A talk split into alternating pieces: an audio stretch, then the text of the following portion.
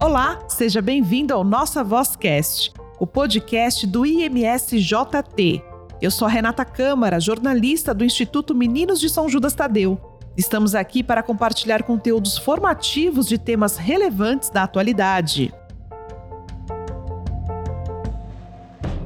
Um assunto recorrente nas redes sociais é o TDAH, o transtorno do déficit de atenção com hiperatividade onde relatos de pessoas diagnosticadas com um transtorno na fase adulta vêm subindo.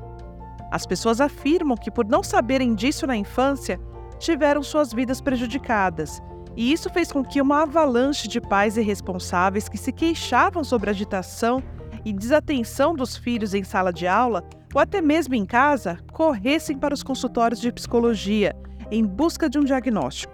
Porém, o desconhecimento sobre o que realmente seja o TDAH e a dificuldade de diferenciá-lo de outros quadros ou de uma simples dificuldade de aprendizagem podem comprometer o desenvolvimento de muitas crianças. Quando devemos procurar uma ajuda médica? A partir de qual idade é possível ter o diagnóstico? Será que é hereditário? Essas e outras dúvidas serão respondidas pela neuropsicóloga especialista em saúde mental para equipes multiprofissionais especialista em psicologia hospitalar pelo Hospital das Clínicas, a Jéssica Albertini. Jéssica, seja bem-vinda ao Nossa Vozcast. Olá, que prazer poder compartilhar um pouquinho sobre o TDAH e as implicações disso, tanto na vida das crianças como na vida dos adultos que recebem esse diagnóstico. Então, o que é o TDAH? Que a gente tanto ouve falar e tanto nos ambientes eh, sociais, na escola ele é a sigla para o transtorno de déficit de atenção e hiperatividade. Então, ele é um termo muito atual para designar um tipo de transtorno do neurodesenvolvimento muito específico, que pode ser observado tanto em crianças como em adultos. Então, ele é persistente e acompanha o indivíduo ao longo de toda a vida. Tá? E quais são as principais características do TDAH? Ele é compreendido por alguns déficits na inibição do comportamento, na capacidade do indivíduo de manter a sua atenção sustentada, resistindo às outras distrações do ambiente, e a capacidade que a gente vai desenvolvendo ao longo do desenvolvimento de regular o nosso nível de atividade, considerando as demandas das situações aí do dia a dia, né? Então, seriam as características mais de inquietação e de hiperatividade. Jéssica, para a gente começar, o que é o TDAH? Qual idade pode ser diagnosticado? Uma das principais características do transtorno do déficit de atenção e hiperatividade está relacionada ao início precoce das principais características do transtorno. Então, não é uma coisa que eu vou perceber que só vai se desenvolver na adolescência e na vida adulta, não, porque ele já acompanha o indivíduo desde o seu desenvolvimento intrauterino muito precocemente. Então, nós temos os primeiros sintomas surgindo aí já na primeira infância, entre 2 e 3 anos de idade, já é possível identificar alguns sintomas característicos, em particular nos indivíduos que vão manifestar sintomas mais relacionados à impulsividade e à hiperatividade. Entre os 3 e 6 anos, esses sinais já estão muito claros.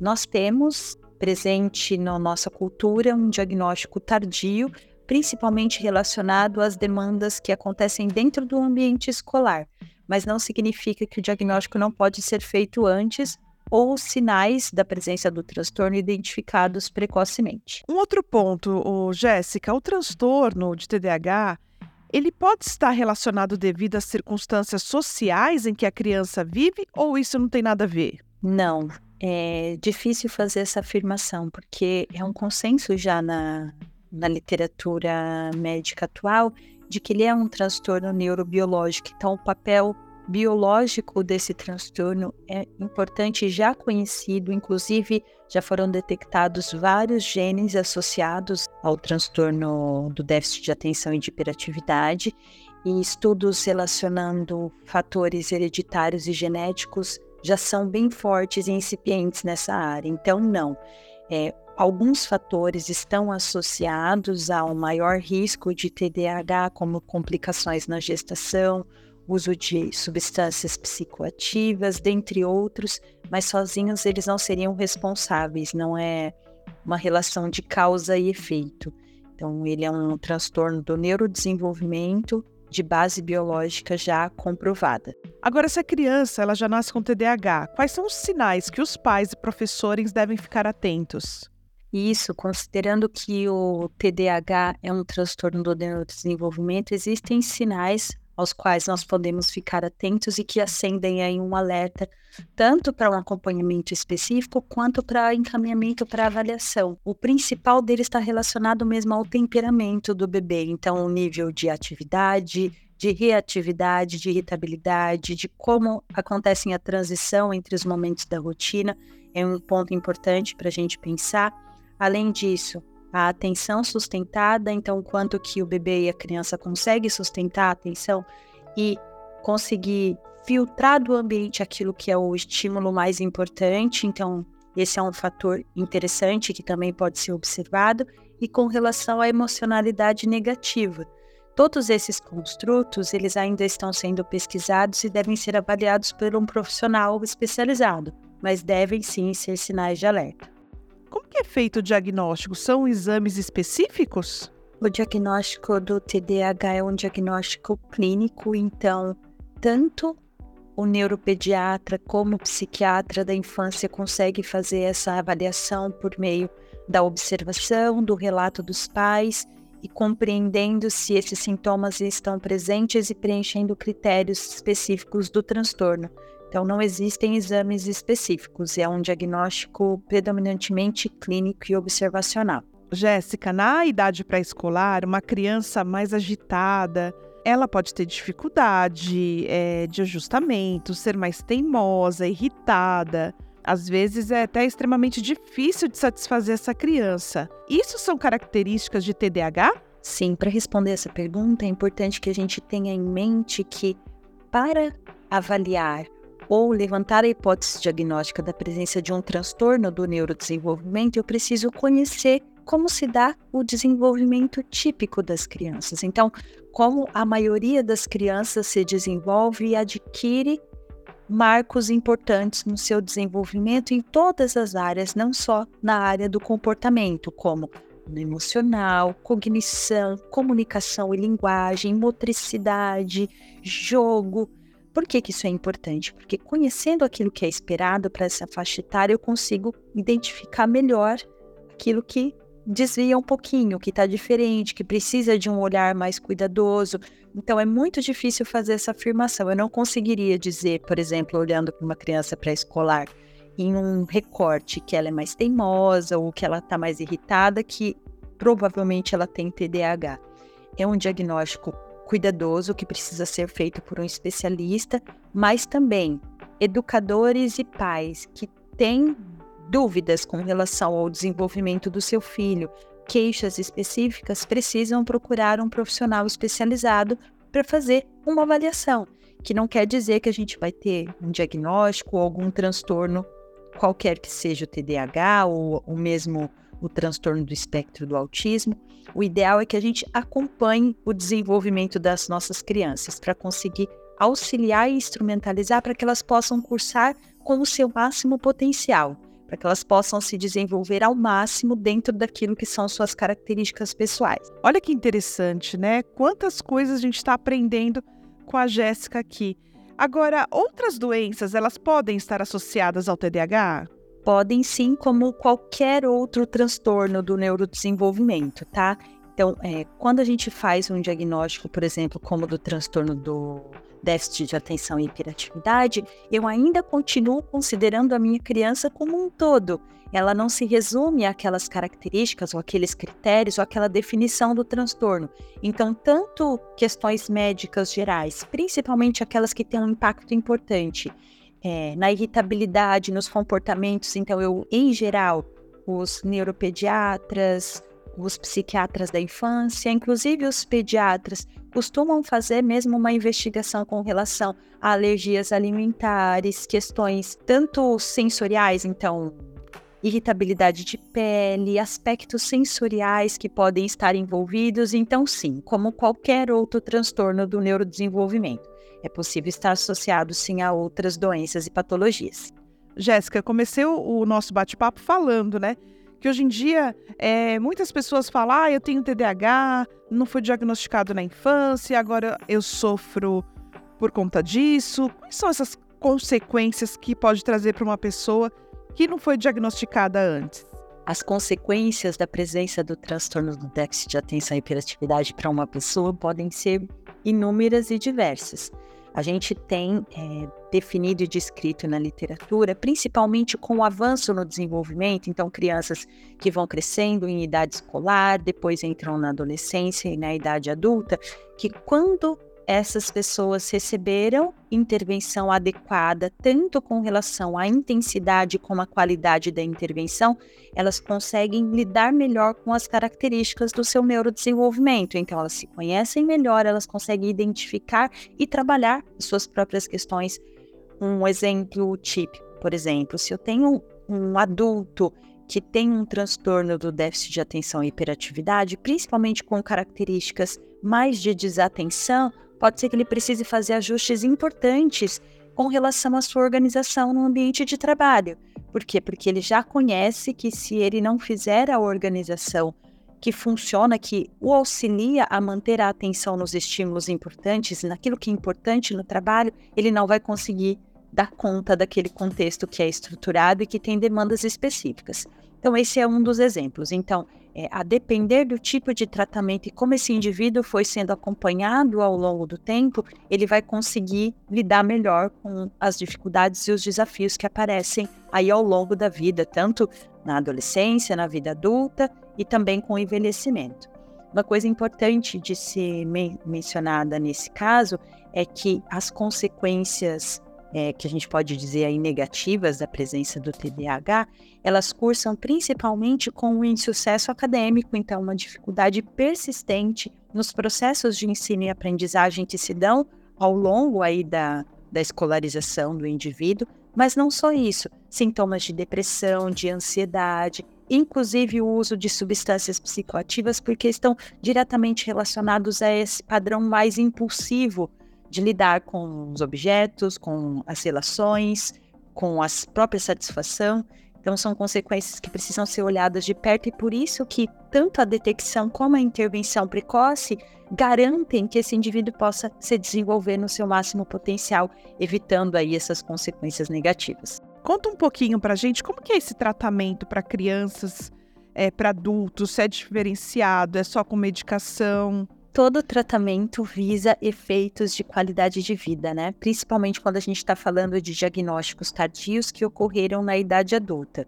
O que eu tenho visto na prática é que essas pessoas conseguem sim dar sentido para aquilo que parecia um pouco desajustado e fora do lugar, e elas conseguem então encontrar um sentido e explicação para aquilo que elas sentem e reorganizar a própria vida a partir desse diagnóstico mas costuma produzir efeitos. Não é possível fazer generalização, sempre a gente precisa considerar qual é o tipo de tratamento, a intensidade, a necessidade de cada pessoa, mas costuma produzir efeitos positivos à medida da adesão do paciente, do quanto é possível trabalhar isso já na idade adulta com as dificuldades que já se estabeleceram. O tratamento, Jéssica, do TDAH em adultos, ele produz efeitos, né?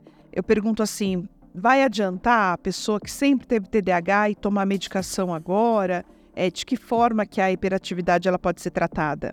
A base principal do tratamento do TDAH está na vertente comportamental associada à medicamentosa. O que, que isso quer dizer? Primeiro, a conscientização e o trabalho família-escola para compreensão do que é o transtorno, como lidar com essas características e o trabalho comportamental individual para cada criança de acordo com a sua necessidade, tá? Então parece que é, as pesquisas indicam que esse trabalho é tanto família, escola e comportamental com as crianças costumam ter um efeito muito positivo principalmente quando associadas à terapia medicamentosa. Coisa importante que está sendo muito discutida com relação aos tratamentos do TDAH é que a gente não tem pesquisas suficientes para garantir que esses resultados se mantenham ao longo do tempo e eles não possam regredir se a gente interromper o tratamento.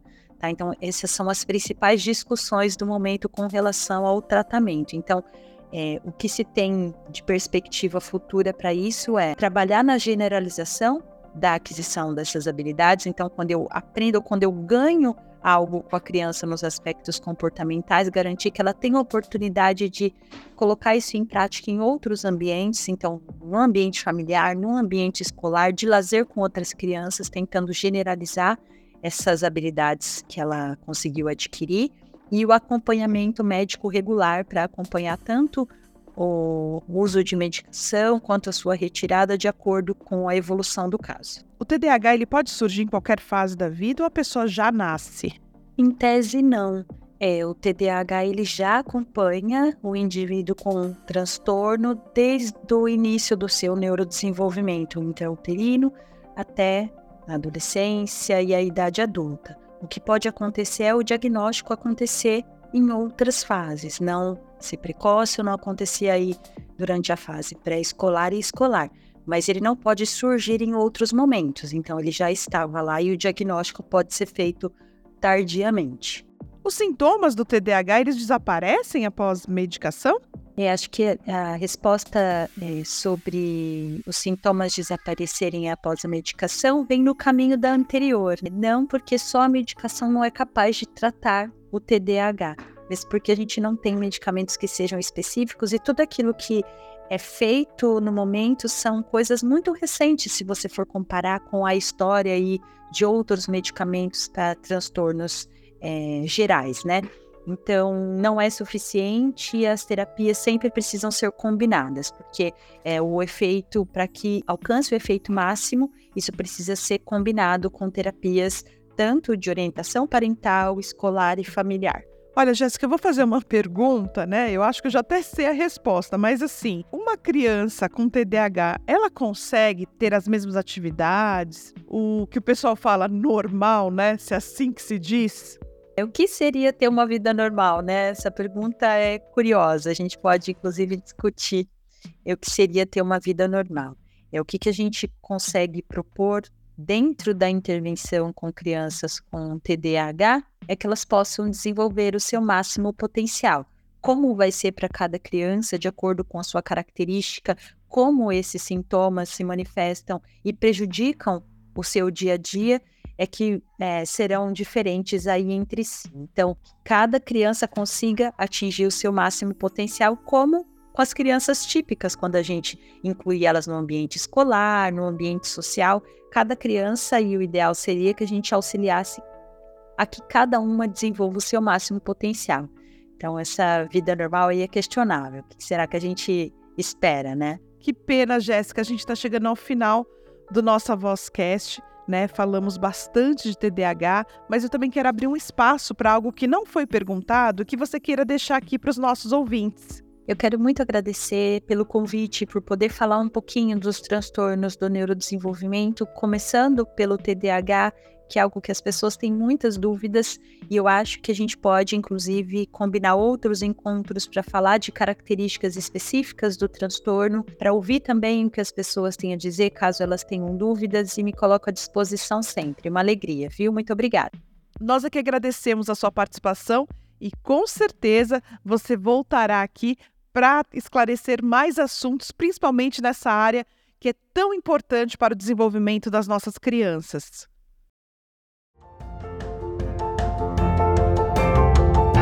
Você conhece o Instituto Meninos de São Judas Tadeu? É uma obra sem fins lucrativos. O Instituto atende cerca de 2 mil crianças e adolescentes em suas 11 unidades. Sua generosidade mantém a nossa missão e realiza o sonho de nossas crianças e adolescentes. Faça parte desta família.